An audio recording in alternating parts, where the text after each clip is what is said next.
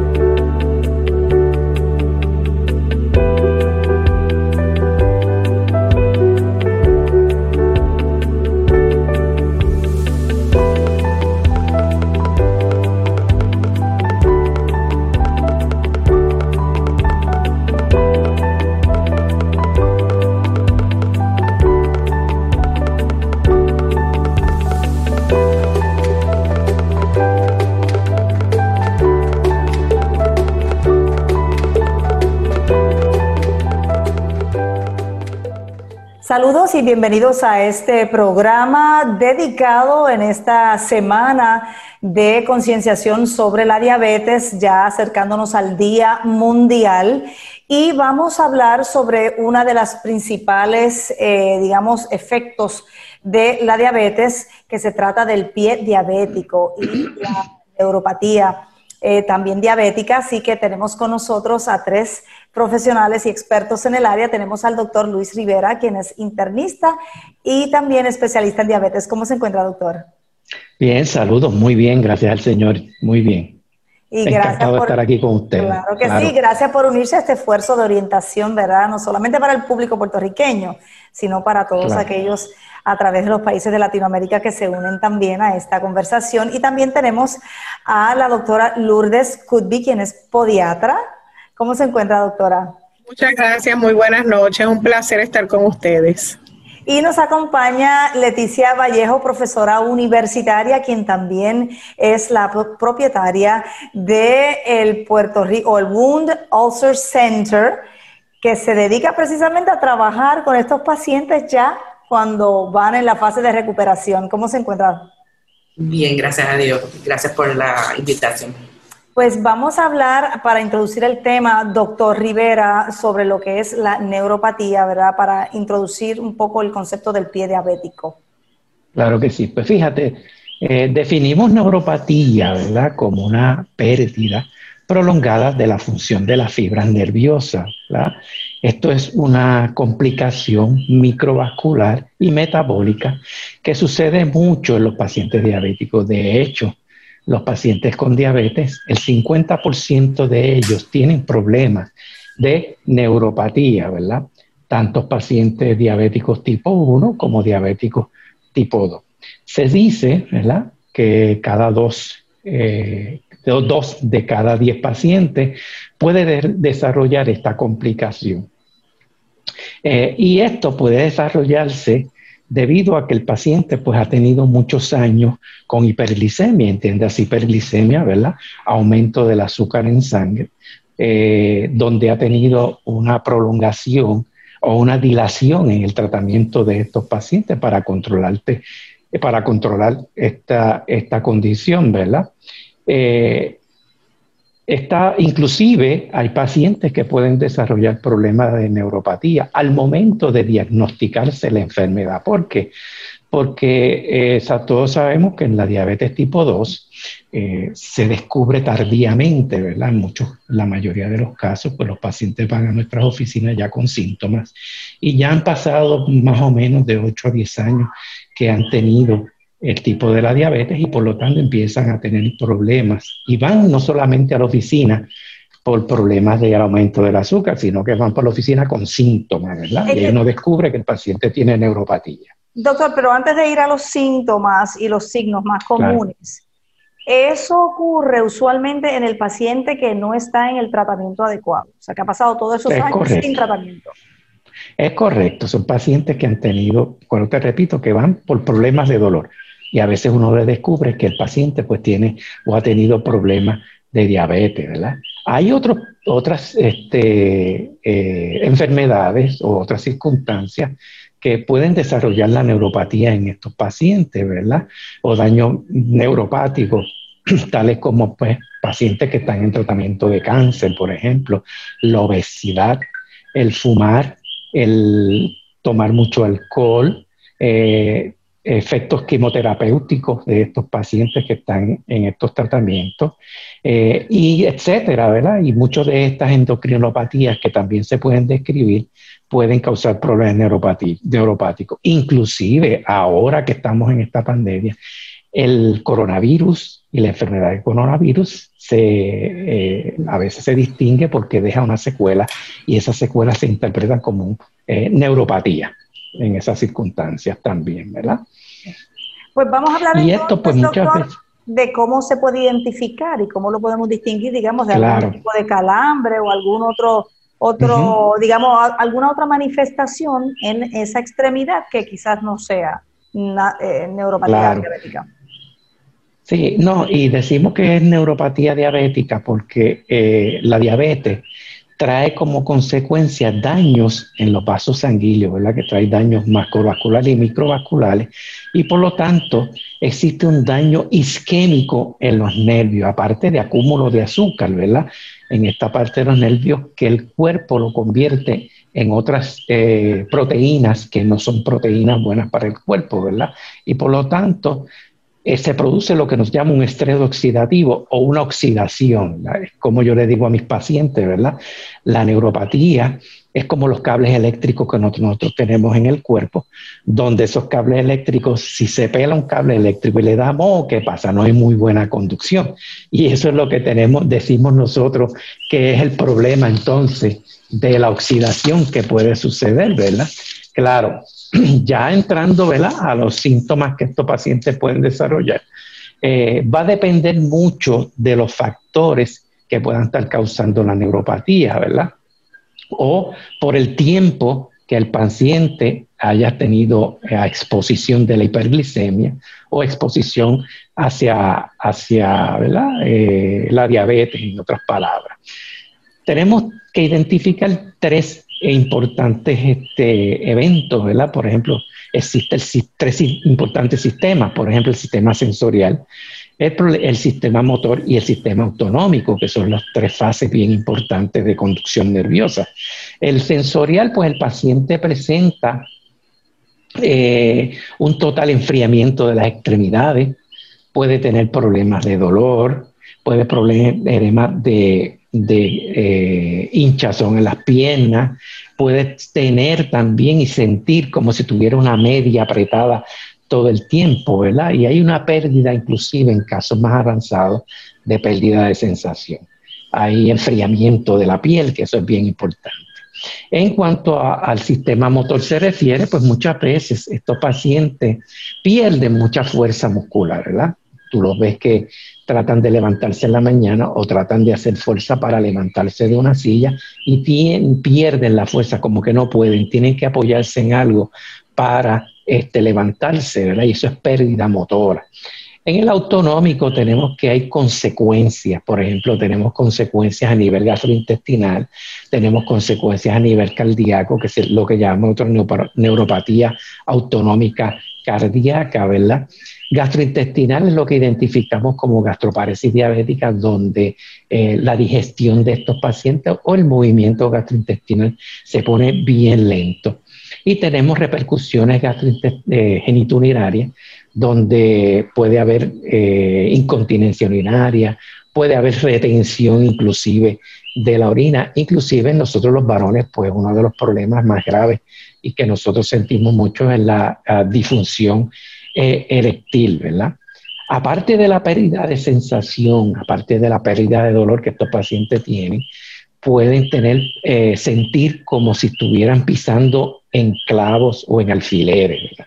Y esos son unos dolores, pues obviamente eh, bien, bien aparatosos que el paciente pues muchas veces no los puede tolerar. Hay muchos de ellos que le dicen al médico, mire, yo este, estoy caminando sobre una nube y no siento los pies.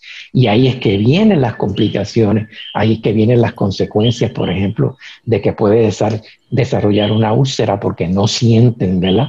el dolor en esos momentos. Se les destruye tanto esos nervios que cualquier eh, cuerpo extraño que pueda penetrar inclusive en los pies puede causarle problemas de infección, entre ellas abscesos, ¿verdad?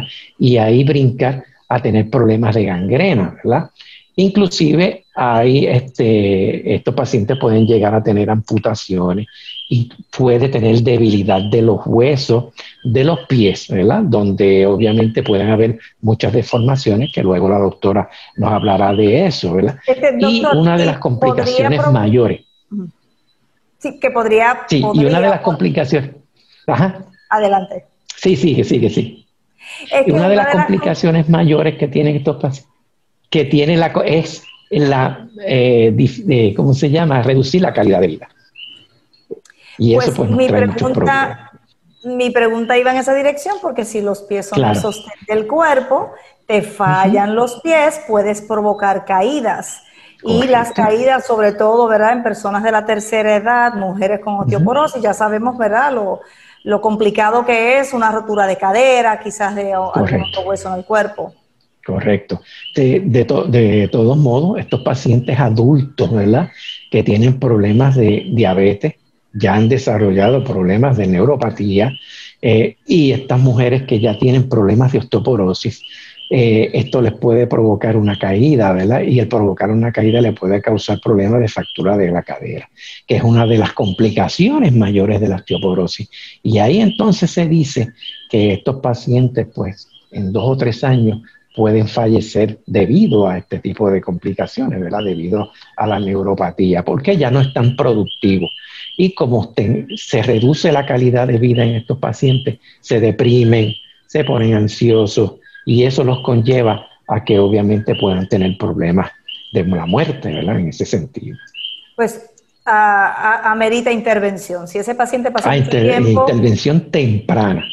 Y controlarle el azúcar, que es lo más importante en estos pacientes. Pues ese sería, doctor, su recomendación inicial como parte de los tratamientos y posibilidades de cura o mejora de este paciente con neuropatía. Claro, bien importante todo, todo tipo de paciente, ¿verdad? Que sienta dolor en los pies, en las coyunturas, pues debe recurrir a, examinarse con un médico. El médico le va a enviar a hacer una serie de análisis en ese aspecto, ¿verdad? Para determinar si usted tiene algún tipo de problema que le pueda estar causando esto, este tipo de dolor neuropático, ¿verdad? Eh, eh, inclusive eh, tener un buen control de su azúcar, eso es lo más importante porque si usted tiene un buen control del azúcar, pues no tiene por qué tener problemas de complicaciones, ¿verdad? Vuelvo y repito, es el 50% que desarrollan estos problemas, no es todo el mundo, eh, ni todos los pacientes diabéticos. Tener un estilo de vida saludable, ¿verdad? Tratar de no fumar, no ingerir alcohol, disminuir de peso, hacer ejercicio, eh, para que estas complicaciones no sucedan. En caso de que estos pacientes tengan un problema de neuropatía debido al problema de la hiperglicemia. Hay varios medicamentos que se pueden utilizar, ¿verdad? Entre ellos está el famoso gabapentina, ¿verdad? Que es el famoso neurontin que llamamos nosotros. El otro está la pregabalina, que es el famoso lírica, que puede actuar también en ese sentido, ¿verdad? Hay medicamentos antidepresivos que también lo podemos utilizar como, como tratamiento alterno Eh, tratamientos anticonvulsivantes también los podemos utilizar en este tipo de pacientes. Nosotros los médicos, aparte de enviarle eh, estos análisis de sangre a los pacientes, lo que hacemos también le enviamos a hacer estudios vasculares, porque a través de los estudios vasculares podemos saber si estos pacientes tienen una, una circulación micro o macrovascular comprometida. Lo más importante es educar al paciente, decirle que se examine los pies, que se use crema, ¿verdad? Cremas humectantes para que esa piel no se reseque. Y es como yo le digo, examínese bien los pies. Si usted no puede mirarse los pies por, en la planta de los pies, usted use un espejo. Un espejito manual se lo pone debajo del pie y usted ve si el pie está bien o no está bien, ¿verdad? En ese aspecto. Claro, doctor, Bien importante también. Ajá. Bien importante, no jueguen al cirujano. Yo veo pacientes donde verdaderamente ven una telita o ven una uña enterrada o ven un, pellejito, como dicen ellos, empiezan a juzgarse, empiezan a pasarse lima, empiezan a cortarse callos y eso es peligroso para los pacientes.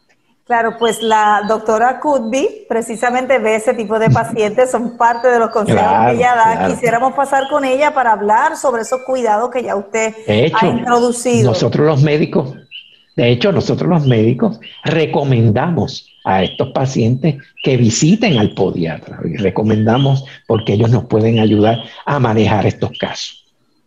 Pues doctora, ¿cuáles son los cuidados más importantes que debe tener ese paciente que el doctor eh, Rivera le refiere a usted?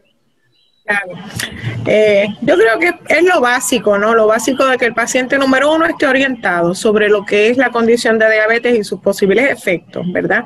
Y que el, y que el paciente siempre sepa que su condición debe tener un cuidado más cercano porque lo pone en un alto riesgo de amputación. Y esa es la verdad y lo sabemos por los números. Eh, la, inspección diaria de ese paciente, que se mire el pie, ¿verdad? Que se doble y si no, mire con un espejo. Suena muy bien y es algo que uno siempre recomienda, pero nosotros somos, tenemos que ser realistas ante, la, ante saber que estamos hablando de pacientes con una movilidad limitada, con una posibilidad de ver con un espejo hacia abajo limitado, ¿verdad? Por eso es que vemos tantas complicaciones, aunque ciertamente los recomendamos, no podemos, no podemos totalmente recaer en el hecho de que yo, el paciente pueda hacerse una inspección, ¿verdad?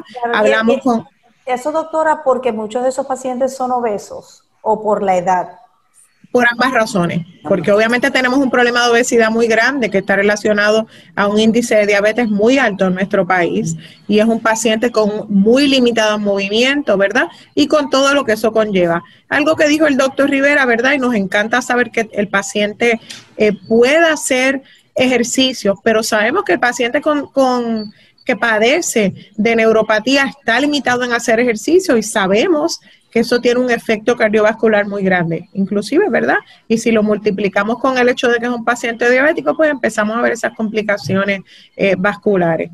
Eh, ¿Qué tipo de, qué es lo que queremos, verdad? Queremos que el paciente esté, esté orientado, use un calzado apropiado, eh, un paciente que se note, ¿verdad? Que diga, mira, tengo pérdida de vello, yo tenía anteriormente, tenía vello en la pierna y ahora no lo tengo. Esos son síntomas que el paciente debe estar consciente que están ligados a un problema de neuropatía o de un problema de, disminución vascular en sus extremidades.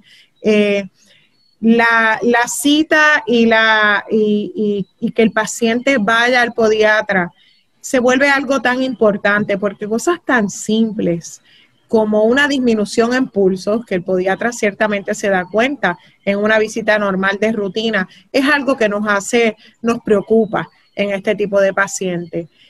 Eh, nosotros no podemos, y, y, quizás es más importante, es muy bueno este tipo de programa, especialmente en el tiempo en que estamos. La pandemia hace que el paciente se descuide ha hecho que el paciente se descuide en muchísimos aspectos. En el aspecto nutricional y la cantidad de pacientes que están en el hogar y piensan que estar descalzo en el hogar es seguro, es alarmante. Y estamos viendo una cantidad de complicaciones porque están utilizando el zapato inapropiado, porque entienden que como están en el hogar están seguros. Pues le quería preguntar porque siempre se habla de que la persona con diabetes debe ir con zapatos cerrados no al descubierto.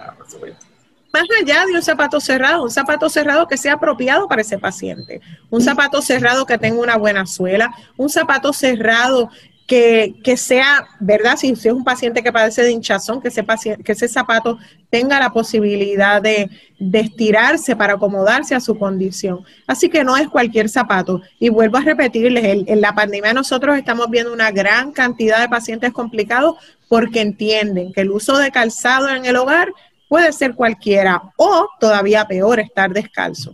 Así que es excelente que este tipo de programa se dé para poder orientarlo.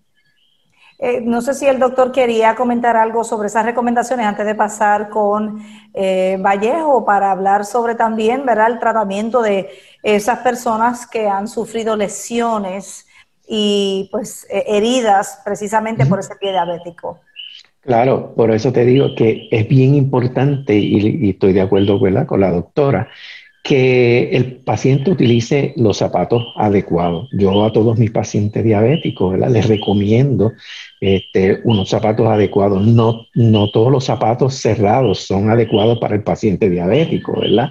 Este, y se les recomienda un tipo de zapato que esté hecho para ellos en ese aspecto, ¿verdad? Se envía a los sitios donde verdaderamente eh, se construyen estos zapatos, les toman las medidas y ahí pues obviamente les ayuda en ese sentido.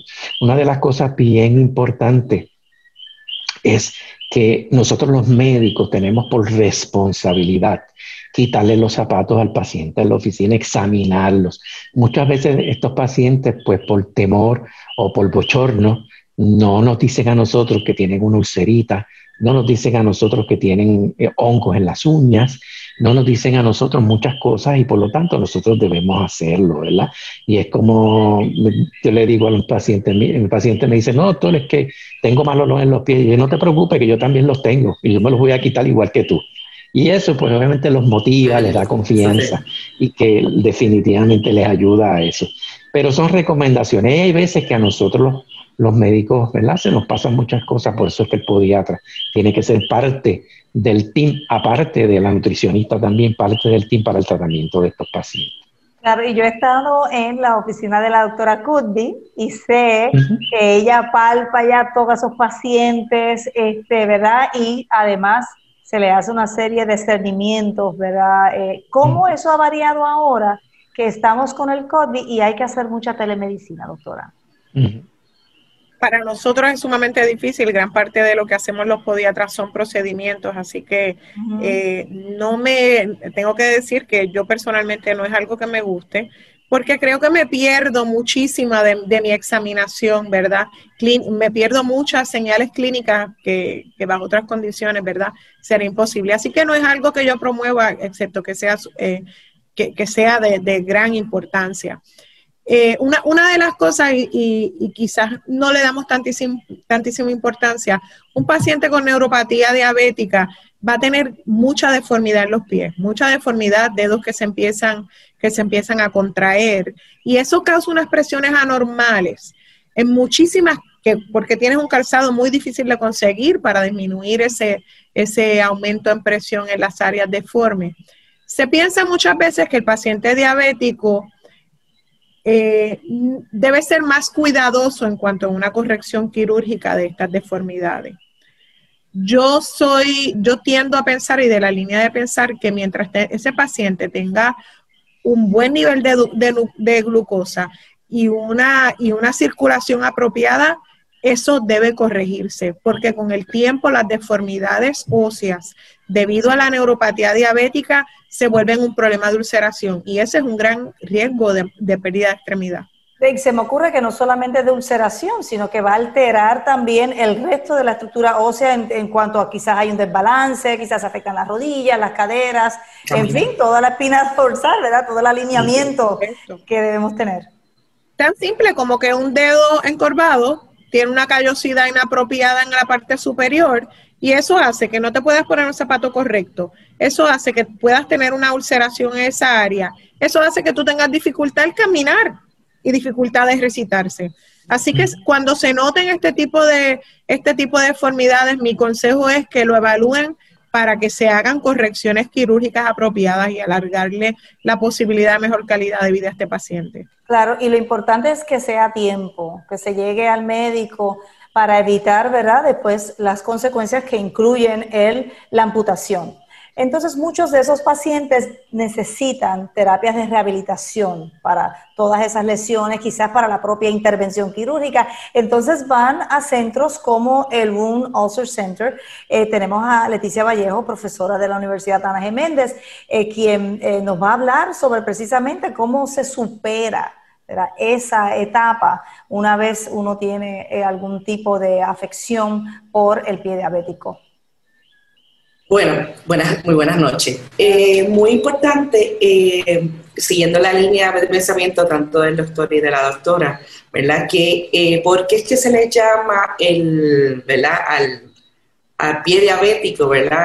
porque ocurre mayormente en un, en un conjunto de procesos patológicos que dependen y son acelerados especialmente y directamente por los excesos de glucosa, ¿verdad? Por la hiperglucemia, por la diabetes, ¿verdad? Ocurre en un gran porcentaje de los pacientes y eh, lo cual va a producir daños a nivel vasculares, neurológicos, osteopáticos e infecciosos. Yo les traje más o menos una, les voy a compartir, ¿verdad? Una, una diapositiva, sí, una, pequeña diapositiva para que, aquí, ok, no sé si la ven ahí, pueden verla. Sí, ahí estamos perfectos. Ah, ok. Pues como eh, esa hiperglicemia crónica, ¿verdad? Por como consecuencia, ¿verdad? Que afecta a los pacientes tanto, eh, diabéticos tipo 1 y tipo 2, ¿verdad? Producen a nivel de las, estoy hablando a nivel de las extremidades, ¿verdad? Inferiores, daños morfológicos funcionales de esas fibras del sistema nervioso, lo que va a producir los tres tipos, porque mayormente se habla de una sola neuropatía, y quiero que sepan, son tres tipos de neuropatía diferentes. Tenemos la sensorial, la motora y la autonómica. Cuando hablamos de la sensorial, estamos hablando tal como estaba hablando el doctor Rivera, eh, sobre la pérdida de sensación, ¿verdad? Y, hay pacientes que tienen hipersensibilidad también, ¿verdad? Puede ser ambos, ambos lados de la moneda. En la parte motora hay vamos a tener deformidad de ese pie, ¿verdad? De, eh, de, estructuras óseas dentro de ese pie, dentro de la autonómica, que mayormente esta es la primera que sucede en los pacientes con en los primeros de 5 a 8 años con niveles de hiperglicemia sin controlarse adecuadamente. Eh, eh, tenemos la autonómica, luego las sensoriales y, para final las motoras. Tenemos pacientes que tienen son polineuropatías, que tienen más de una. ¿verdad? O que tienen una o dos de ellas. Importante, ellos creen que todo, ellos dicen que parezco neuropatía. ¿Cuál de ellas? Tiene los tres tipos, tiene uno, tiene dos. Esa parte de educación es bien importante, ¿verdad? Realizarla. Este, cuando hablamos de neuropatía autonómica, estamos hablando, ¿verdad?, que es cuando el pie deja eh, de sudar porque por los altos niveles de glucosa, las terminales nerviosas que tienen que inervan a las, a las glándulas sebáceas, que son las que producen sudor, ¿verdad? Pues deja de, deja de ocurrir, por lo tanto el pie se reseca. También ocurre otro lado de la moneda, como dije, puede producir hiperhidrólisis, o sea, exceso de sudor, ¿verdad? También en la planta del pie. Ambas, ambas ¿verdad? Eh, son correctas. Este es el tipo de deformaciones que está hablando la doctora, ¿verdad? Que ocurre eh, como parte de la neuropatía motora, ¿verdad? Deformidad en, esa, en esos dedos, ¿verdad? Lo cual va a aumentar la cantidad de presión en esta área como en la, en la punta de los dedos. Igual ocurre aplaneamiento del arco plantar, lo que produce, ¿verdad? Porque baja, ¿verdad? Hay microfracturas en lo cual baja el, eso, esos huesos y produce, ¿verdad? Ese, ese aplanamiento del arco plantar. Así que muchas veces nos encontramos con pacientes que tienen una, dos o tres de ellas. Las áreas que más común ocurre, ¿verdad? Mayormente en la área, ¿verdad? De la, de, el aspecto plantar del pie, justamente sobre el, el primer metatarso, el quinto metatarso o sobre el la, la, primera falange, ¿verdad? Que es el, el buen español, el dedo gordo del pie, ¿verdad? Porque es el que nos da el balance. La función del primer dedo es dar, evitar que nos, que nos veamos de frente, ¿verdad? Así que es uno de los primeros que se ve afectado y el talón del pie, por como que se, o sea, son las áreas donde más vemos problemas en este tipo de pacientes. Es bien importante eh, el cernimiento, que yo sé que la, doctora lo realiza, ¿verdad? Y, mínimo el paciente diabético debe tener este tipo de cernimiento una vez al año, en el cual se hace la prueba del monofilamento de Semmelweis, en la cual se, ¿verdad? Con este monofilamento que ven aquí podemos ver los diferentes puntos, ¿verdad? Son 10 puntos diferentes, tanto en el aspecto plantar como el aspecto dorsal del pie. Podemos verla, se hace, ¿verdad? De forma aleatoria para que el paciente no pueda adivinarlo y, de que pueda haber tampoco, porque muchos de ellos ya saben que más o menos cómo es la prueba, y podemos ver las áreas donde el paciente ha comenzado a perder sensibilidad, lo que va a ayudar a poder prescribir un, zapato adecuado, ¿verdad? Y un, tratamiento para liberar presión en esas áreas de deformidad. Igual que la prueba de, de, de vibración y, por supuesto, ahora se está utilizando mucho la, eh, la prueba de temperatura en esos mismos 10 puntos se toma la temperatura y variaciones de 3 a 5 grados nos puede indicar áreas de presión antes de que abran con de 72 hasta de 72 horas hasta una semana antes que abra una úlcera en esa área, con solamente cambios, ¿verdad?, en temperatura en, esos, en esas áreas del pie. Así que eh, hay varios sistemas, ah, inclusive ahora mismo tenemos el sistema de espectroscopía infrarroja cercana, porque hasta ahora, como habló el doctor Rivera Colón, eh, se mandan los estudios vasculares, que nos mide la vascularidad a nivel profundo, pero las capilares superficiales, que es uno de los más importantes y los primeros que se ven afectados en los pacientes diabéticos, no teníamos una manera de probarlos hasta que sale este sistema nuevo que lo voy a mostrar más adelante de espectroscopía infrarroja cercana, en el que podemos ver en vivo cómo está la microcirculación del pie y cómo están los niveles de oxígeno en esas primeras capas de la piel, eh, antes del tratamiento, durante y después, mientras hacemos el proceso de biomodulación de la heridas. ¿Okay? Eh, muy importante, vemos eh, los pacientes, este es el, daño que ocurre, ¿verdad? A nivel de eh, microvascular en los pacientes, ¿verdad? Por la neuropatía diabética, en los pacientes, ¿verdad? Hay daño en los capilares que suplen la oxigenación a esta primera capa de la piel. Por lo tanto, el paciente no siente, ¿verdad? Se da un, pequeño golpe y como no tiene la red de microcirculación para poder suplir la oxigenación y glóbulos rojos y blancos, ¿verdad? Para que puedan eh, reparar esa, esa, lesión, pues se produce, ¿verdad? La, gangrena y abscesos, entre otras complicaciones, porque el, el paciente no tiene la capacidad porque eh, no tiene la suficiente circulación, ¿verdad? Adecuada. Porque el modelo actual, específicamente en Puerto Rico y en todos lados, tanto en Puerto Rico como en Latinoamérica, como en Estados Unidos, de cuidado de heridas actualmente no funciona adecuadamente porque no se basa en evidencia científica, no se basa en las fases de sanación. Muchas veces todavía nos encontramos a, profesionales de, eh, de la salud que eh, vamos a probar esta cremita que me funcionó con fulanito, ponte esta otra cremita que funcionó. No está basado en las fases de sanación de las heridas, en esos cambios bioquímicos, físicos y celulares que ocurren dentro de cada una de las fases de sanación. Si ese profesional no está entrenado en cómo hacer un proceso de biomodulación de esa herida, llevarlo durante el proceso de sanación, pues mayormente cuando el paciente se produce una herida, se le da cuidado básico agua, jabón y dejártela al descubierto para que respire como si la nariz quedara ahí. Eso no es así. Así que es bien importante. Si esa herida después de semanas, días y semanas, entonces que se acuerdan de, del podiatra o se acuerdan de nosotros, ¿verdad? Que podemos trabajar de forma de manejo avanzado con este tipo de pacientes. Y si esa herida aún no cierra después de meses y hasta años, en muchas ocasiones, yo tengo pacientes que llevan 12 años con una herida abierta, siete años, ¿verdad? Bajo tratamiento estándar con otro, otro tipo de profesionales. Eh, no hacemos entonces que se, que se piensa en algún manejo avanzado, activo, ¿verdad? En este tipo de pacientes. Y se sabe a nivel, ¿verdad? En los últimos estudios que la aprobación de productos para el cuidado de heridas avanzado y avanzado activo, ¿verdad? Como primera línea puede producir considerablemente, ¿verdad? Reducir el costo y las complicaciones a largo plazo en este tipo de pacientes.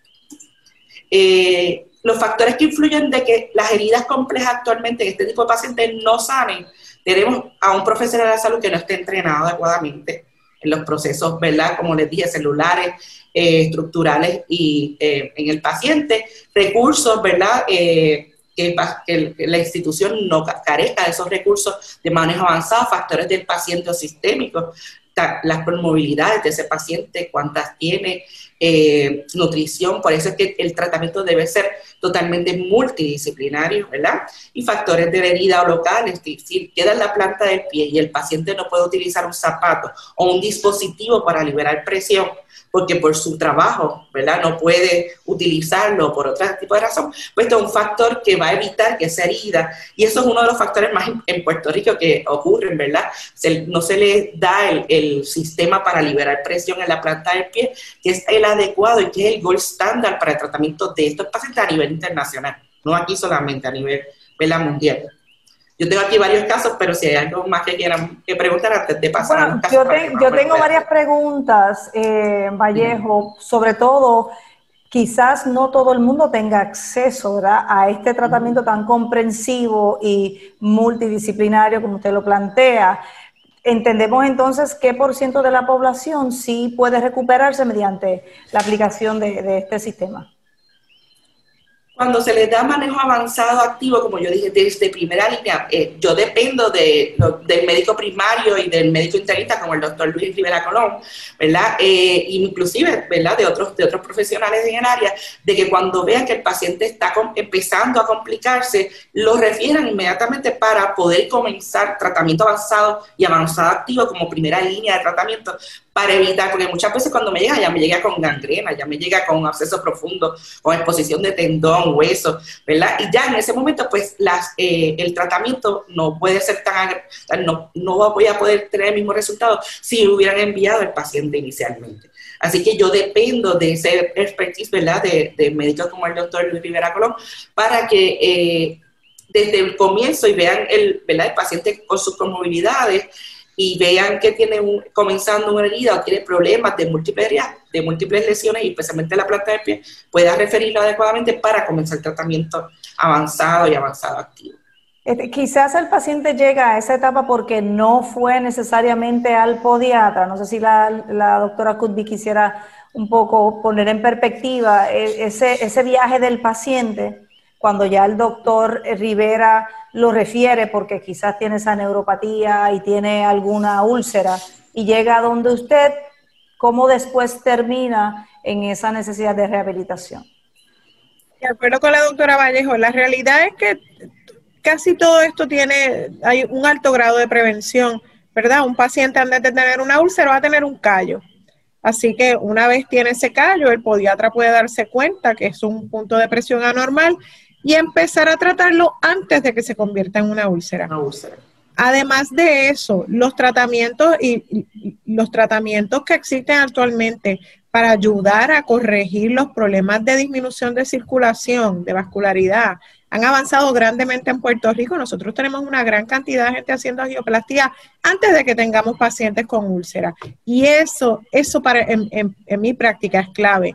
Antes de que el paciente tenga una lesión, que ya tú empiezas a notar que tenemos una disminución del flujo vascular, oye, refiere ese, ese paciente para su angioplastía y que le pongan su malla y le hagan el procedimiento antes de que desarrolle la lesión que lo va a comprometer y lo va a poner en riesgo de amputación. Sí, claro, eso es viendo, ¿verdad?, eh, que, el, que el abordaje de la salud en Puerto Rico fuese de manera preventiva, pero no lo es, ¿verdad? Tanto por la forma en que funcionan los planes médicos como por nosotros mismos, ¿verdad? Que vamos todos al médico cuando ya hay un problema. Eh, pero después que el paciente tiene el problema, que es la mayoría de las personas tiene diabetes, tiene estos problemas, hay posibilidades de tener esas intervenciones vasculares para evitar nuevas amputaciones o nuevas Claro que sí, absolutamente. Eso existe. Y, y, aunque, y tengo que decirte que nosotros sí hemos tenido unos avances en cuestión de prevención, especialmente en el campo vascular. Anteriormente estos pacientes se referían cuando ya tenían las lesiones graves de ulceración o gangrena. Ahora nosotros lo podemos identificar muchísimo antes y poderlos tratar antes. Así que ah, estamos viendo unos cambios bien positivos en cuanto a cómo nos movemos a tener un pensamiento de muchísimo más prevención. Y el paciente es muy importante. Una vez tú le dices y le haces un procedimiento a un paciente donde él ve la diferencia, ese paciente se convierte en un comunicador hacia otros pacientes. que lo, vienen a las oficinas diciendo, oye, yo tengo un síntoma similar, doctor, ¿usted cree que puede? Así que nosotros sí, ciertamente nos estamos moviendo hacia a tener indicios de, de ver la importancia de la prevención. Este, doctor Rivera, ¿sus pacientes son pacientes más educados hoy día? todos son iguales. Todos los diabéticos son unos delincuentes todos. Así se lo digo yo. Tú eres un delincuente malo. Y ahora que se acerca la época navideña, que todo el mundo se olvida de las citas médicas, todo el mundo se olvida de que este, los medicamentos existen, que eso es ahora eh, las navidades, comer y comer y comer, pero los pacientes se descuidan bastante, bastante. Yo creo que lo más importante que nosotros debemos hacer, tanto los médicos como el teamwork que nosotros utilicemos para estos pacientes, se basa todo en educación. Si tú educas bien al paciente, le explicas en arroz y habichuela verdaderamente las complicaciones de la diabetes, la complicación de la neuropatía, lo que puede pasar, mira, el, el paciente diabético te hace caso. Y es como yo le digo a mis pacientes, mire, cualquier cosa que usted sienta, el más mínimo dolor en las piernas, el más mínimo cambio en la coloración, el más mínimo este, sentido de, infección o, fiebre que usted tenga, usted recurra inmediatamente al médico. Si no estoy yo, vaya a sala de emergencia. Bien importante también que se acaba de mencionar lo de los zapatos. Nosotros tenemos en el closet tres y cuatro pares de zapatos. Muchos de nuestros abuelos este, se ponen los zapatos y ya es bien importante que usted sacuda sus zapatos. Muchos de estos abuelos cuidan nietos y usted no sabe si esos nietos eh, ponen por ahí un clavo, una tachuela, un clip, lo que sea. Usted se pone esos zapatos, tiene problemas de neuropatía, no siente y ahí va a empezar la úlcera y en menos de 24 horas usted puede tener una celulitis. Pero yo creo que eh, el cuidado debe ser eh, llevado más bien a educación y con eso yo creo que el paciente va a tener muy buena respuesta y va a evitar muchos problemas. ¿verdad? no sé si mencionamos cosquilleo entre algunos de los síntomas o eso no, no, no, no necesariamente es neuropático. El cosquilleo, que hay algún tipo de cosquilla en el sí, hormigueo, el hormigueo. Eh, sí, el hormigueo. Es el hormigueo que el hormigueo, correcto, es el hormigueo que dicen los pacientes, sí, que le dan unos hormigueos que son como unas arañitas y son como unas este, hormiguitas que le suben y le bajan y eso también, el picor también puede ser un signo también en ese aspecto. Los pacientes de neuropatía tienden a quejarse en, la gramática de ardor, adormecimiento, hormigueo. Muchos de ellos te hablan que siento los pies hinchados o siento agua en los pies. Eso es un, eso es un síntoma muy común que te dicen, siento los pies mojados y me los toco y están secos. Eso, esos son ese tipo de síntomas. Dolor punzante que va y viene, eso es otro tipo de síntoma de... Como agujita. Sobre el, sobre el calzado, eh, me es interesante que obviamente pues también hemos avanzado mucho en eso, ¿verdad? Eso es parte de la tecnología eh, que, asiste, ¿verdad? Al, tratamiento de la salud, pero tan, muchos de estos artículos también son un poco inaccesibles para, para personas, ¿verdad? Indigentes. ¿Los planes médicos cubren estos zapatos especiales? Los planes médicos los cubren, pero desafortunadamente en, la, en una gran cantidad de ocasiones no es el zapato apropiado para ese paciente. No porque el zapato sea diabético, quiere decir que, que debe ser un zapato para todo paciente diabético. Tú tienes que considerar la deformidad, tienes que considerar si ese paciente se le hinchan sus pies, un montón de factores y de eso va a depender cuál es el tipo de calzado. Así que desafortunadamente eh, ¿verdad? Los planes médicos no, no tienen esa, e, e, esa, esa especialidad para decir cuál es el zapato apropiado para el paciente. Este, Vallejo, ¿esa es la experiencia suya cuando usted hace esa recomendación? Sí, mayormente mayormente ocurre que el plan médico le envía un zapato específico de una marca porque tiene el contrato con esa marca. es. así, entonces le envía un zapato que es rígido, un zapato que no toma en consideración las deformidades como vimos, ¿verdad? Los dedos de garra, que mayormente es bien característico de este tipo de pacientes, y entonces crean lesiones y úlceras en, en, el aspecto anterior de esos, de esos dedos, lo que comienzan, ¿verdad? Eh, ¿verdad? Esas ulceraciones y terminan con amputación de, esas, de esos primeros dedos por causa del mismo zapato que le envió el plan médico.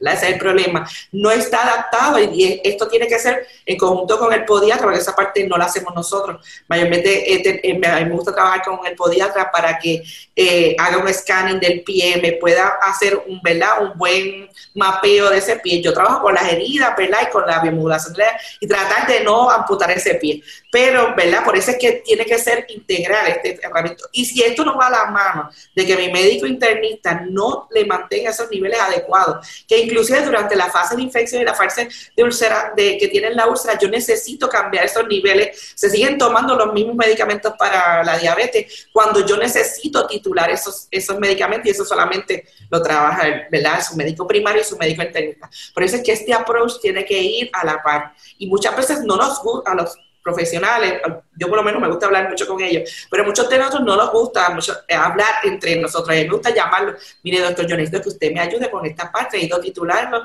¿verdad? Porque le cogí la glucosa toda esta semana y me presenta esa parte de interacción con, para, ¿verdad? Para que sea multidisciplinario tiene que ser, ¿verdad? Es bien importante para el manejo de este tipo de pacientes, es clave.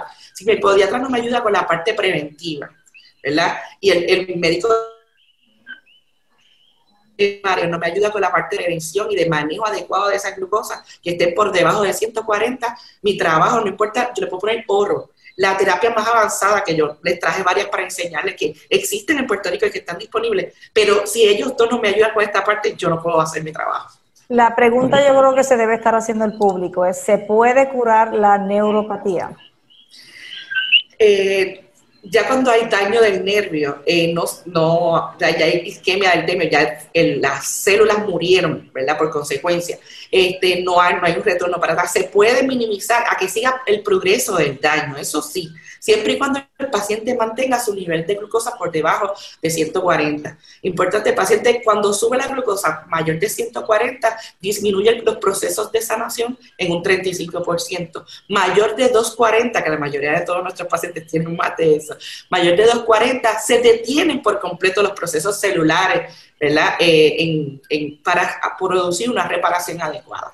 Así que si yo, si mi mi mano derecha tiene que ser ese médico primario, ¿verdad? Y esa, y esa, esa atención primaria, porque si él no me ayuda con esa parte, yo no puedo realizar mi trabajo.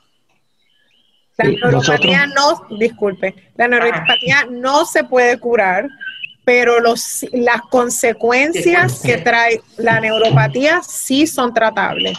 Eh, y estoy de acuerdo con la doctora y todavía, ¿verdad? La mano derecha, el internista, todo el mundo, pero la, la, parte, en mi opinión, más importante siempre va a ser el paciente. Si el paciente está consciente de que él es el responsable de sus niveles de azúcar, de seguir tratamiento, y, y él es el que va a vivir las consecuencias de, de, ese nivel de responsabilidad, entonces nosotros vamos a ser exitosos. Exacto, si no, no. si el paciente no se compromete por eso es que es bien importante en estos momentos, pues tratar de educar bien al paciente, enseñarle a monitorear su azúcar, enseñarle a titular sus medicamentos, especialmente son pacientes que utilizan insulina. Estoy de acuerdo con, con la doctora, la diabetes no tiene cura. Lamentablemente ya es un daño permanente que esto sucede porque hay muerte celular, pero hay tratamientos que pueden aliviar bastante el dolor. Yo le digo a mis pacientes, mira, si tú controlas el azúcar, la neuropatía o el problema del dolor, no se te va a quitar, pero te va a disminuir más o menos un 30 o un 40% y eso es excelente, ¿verdad? Y vas a tener una calidad de vida nueva, vas a poder cuidar a tus nietos, vas a poder caminar, vas a poder ir aquí, ir allá. Y eso les va a ayudar mucho a que, eh, ¿verdad? Sigan un tratamiento y que se puedan eh, controlar del azúcar y eso es bien importante. Tanto más importante que el, el, paciente que es diabético, que sabe que es diabético o que todavía no se ha hecho el cernimiento, pero debería hacérselo, comience a cuidarse desde bien temprano, con, cambiando su estilo de vida, su dieta, yendo al médico para tomar medicamentos si hace falta para evitar esto precisamente, ¿verdad? Esa neuropatía que no tiene reversa, que puede incluso provocar una amputación. Yo creo que eso eso se puede evitar si se comienza temprano. De hecho, ya eh, nosotros identificamos, ¿verdad? Como médicos primarios, identificamos este tipo de personas que tienen factores genéticos o factores hereditarios que puedan tener diabetes en el futuro, ¿verdad? Y lo que hacemos es que le enviamos a hacer las pruebas eh, de rutina antes de que esto suceda. Y lo bueno de hoy en día es que la medicina ha avanzado tanto y tanto que ya hay tratamientos que se utiliza para la prevención o la dilatación del desarrollo de la diabetes. Y podemos con estos pacientes pues empezar desde temprana edad a darle estos tratamientos para evitar las complicaciones macro y microvasculares, que son las que más afectan mucho, ¿verdad? Pero el, se dicen y se dicen las estadísticas que uno de los factores de riesgo que hay eh, para desarrollar diabetes es el puertorriqueño. ¿Por qué? Porque hay una gran, gran, gran por ciento de puertorriqueños, tanto en Estados Unidos como aquí en la isla, que están padeciendo esa enfermedad. Somos, el 60% somos pacientes, sí, son, el 60% somos pacientes obesos, que no nos cuidamos, no hacemos ningún tipo de ejercicio y como dice la doctora, a esto, a, ahora con esto de la pandemia, todo el mundo ha vaciado las neveras y todo el mundo pues ha estado comiendo cosas que no debe y eso ha ayudado a que estos pacientes se hayan complicado un poquito más.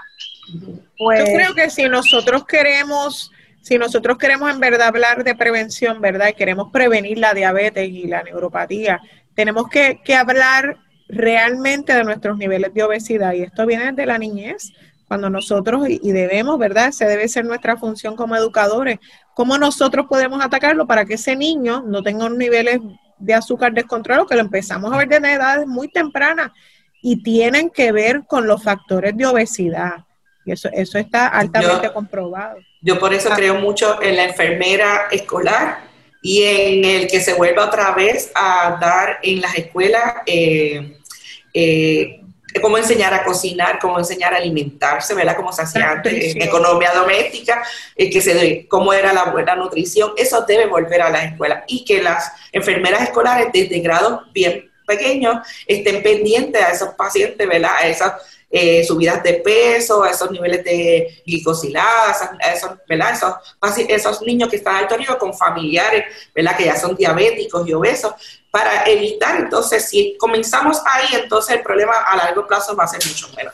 Claro, yo añadiría quizás el obligar, legislar, eh, buscar una manera de que los manufactureros fabricantes de las comidas reduzcan el contenido de azúcar, sobre todo en los alimentos dirigidos a niños, como las bebidas, etcétera. O sea que también ¿verdad? hay una responsabilidad individual, ciertamente, pero también tenemos que, que yo pienso que podemos también obligar a que todas estas empresas que hacen comida reduzcan la cantidad de azúcar.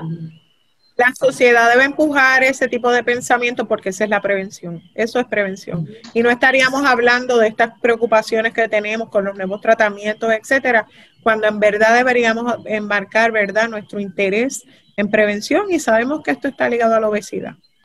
Yo creo que Estados Unidos, hace unos años atrás, trató de legislar para que eso sucediera, sobre todo con las bebidas gaseosas, que tenían mucho contenido de azúcar. Pero eso, como los grandes intereses políticos y los grandes intereses comerciales eran mayores, pues definitivamente eso se engavetó. Y eso pues no llegó a mayores y, no hubo ningún, ningún avance, ¿verdad? Donde hubo avance fue cuando en, las, en, los, en los sitios estos de comida rápida que eliminaron las transfat para que, eh, y que tuvieran comidas más saludables en ese aspecto. Claro, Pero, quiere decir que ya está, ya está ese precedente. Podemos seguir empujando para que también nos ayuden a poder, a poder elegir ¿verdad? de, productos más saludables cuando vayamos a consumir. Claro que sí. Yo diría que también, inclusive el gobierno debe, por ejemplo, si usted es obeso o una obesidad mórbida, pues mire, y usted trabaja y usted paga contribuciones, pues por cada dos o tres libras que usted baje, le vamos a, disminuir las contribuciones. Y eso es una buena motivación. Tuviéramos muchos Muy buena idea. Lo apoyo. Claro, claro. Pueda, pueda presentar ¿verdad? un proyecto de ley claro. por eh, de, interés ciudadano. Bueno, pues muchísimas gracias a todos, porque qué bueno que terminamos, ¿verdad? Hablamos de un problema dramático de una enfermedad crónica, sus consecuencias, pero terminamos, ¿verdad?, con estas alternativas, los tratamientos y hasta las ideas para tratar de mejorar toda la condición de diabetes y el avance de diabetes en la población. Y además de regalo, yo no sé si ustedes lo escuchaban, pero yo tengo un coquí aquí que está... ahí, él, él, está encantado con el tema. ¿eh? El tema yo tengo un montón también aquí.